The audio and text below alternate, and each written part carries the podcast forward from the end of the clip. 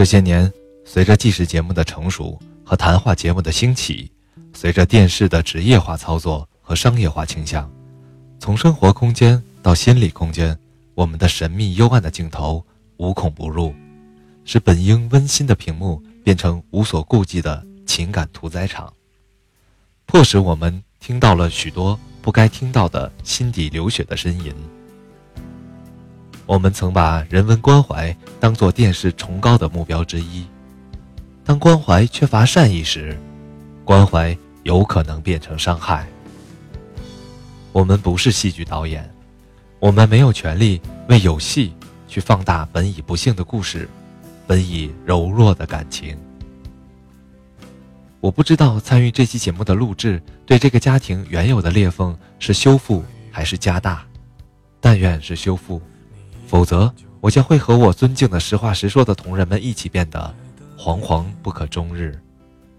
我们并未与同事张杰针锋相对的探讨。我们可以先看看结果。节目播出那天，黄月一家分在两个屋子里收看。王金芳说：“黄月讲得好，自己有点紧张。”然后就是接听亲朋好友的电话，都询问。去电视台录像的情况，一家继续正常的过着平和的日子。关于黄月，我想说，不是所有的研究生都注定要和博士一起过一辈子的。家庭生活这个课题，不像实验室里的课题那样枯燥和高深，可研究透了，也要投入一生的精力。我想给张杰朋友讲个故事。老和尚带着小和尚出行，途中遇到了一个少女，过不了河。老和尚就抱着少女过了河。回到庙里，小和尚两眼失神，对老和尚说：“嗯，师傅，你刚才抱了她。”老和尚笑着回答：“我都放下了，你还放不下？”回头再说黄月的一点残疾，他没在意，我们没在意，只有张杰是念念不忘。很多人也在猜测王金芳是否幸福。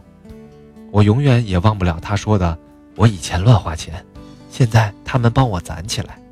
我有了儿子，又有了爹妈，现在我又有家了。”我们是不是无形中犯了错误？在爱情的门槛前，把人分成三六九等。其实，食品有好坏，衣服有贵贱，房屋有宽窄，只有爱情最公平。无论你多么富贵或贫寒，都可以追求属于自己的那一份崇高的情感。爱情面前，人人平等。如果我们心态正常。那么，无论是黄月的身体残疾，还是王金芳的文化水准，都是婚姻调试中一方的特定情况。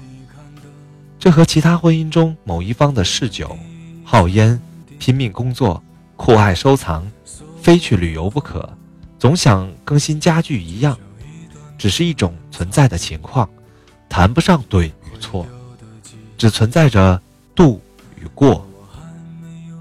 更何况。关于别人的爱情，我们自己的评价体系通常无法灵验和准确。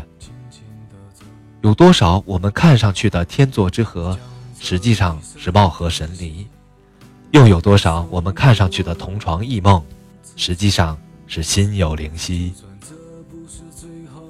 当然，我们并不认为张杰兄说的没有道理。猎奇有时是一闪念的事，收视率也会牵着我们的鼻子。警惕啊，电视人！我们的人文关怀不能只是冠冕堂皇的口号。一九九九年初发生了另外一件事，来自全国的九十多个左撇子汇聚北京，参与实话实说录制的节目《我的左手》。祝全华先生发言讲到，自己因书写不流利，给高考带来了不便。我顺嘴说：“那考播音系呀。”现场一片哄笑。由于实话实说节目有很多开玩笑和调侃，让创作者放松了警惕。这句十分不得体的玩笑被编进了播出版，这极大的伤害了祝先生的自尊心。他写了文章，在网上、报上发表，题目是《崔永元，别把刻薄当幽默》。崔永元因主持《实话实说》节目而成为家喻户晓的人物。然而，观众常常可以看到崔永元经常用话语设置陷阱，故意把别人推向难堪的境地，因为他们认为崔永元在主持节目的时候，其幽默和调侃里往往自觉不自觉地缺少一种善意，缺少对人的尊重。正因为是这样，崔永元这个走红多年的红牌主持人，很难让人们注意到他的人格力量。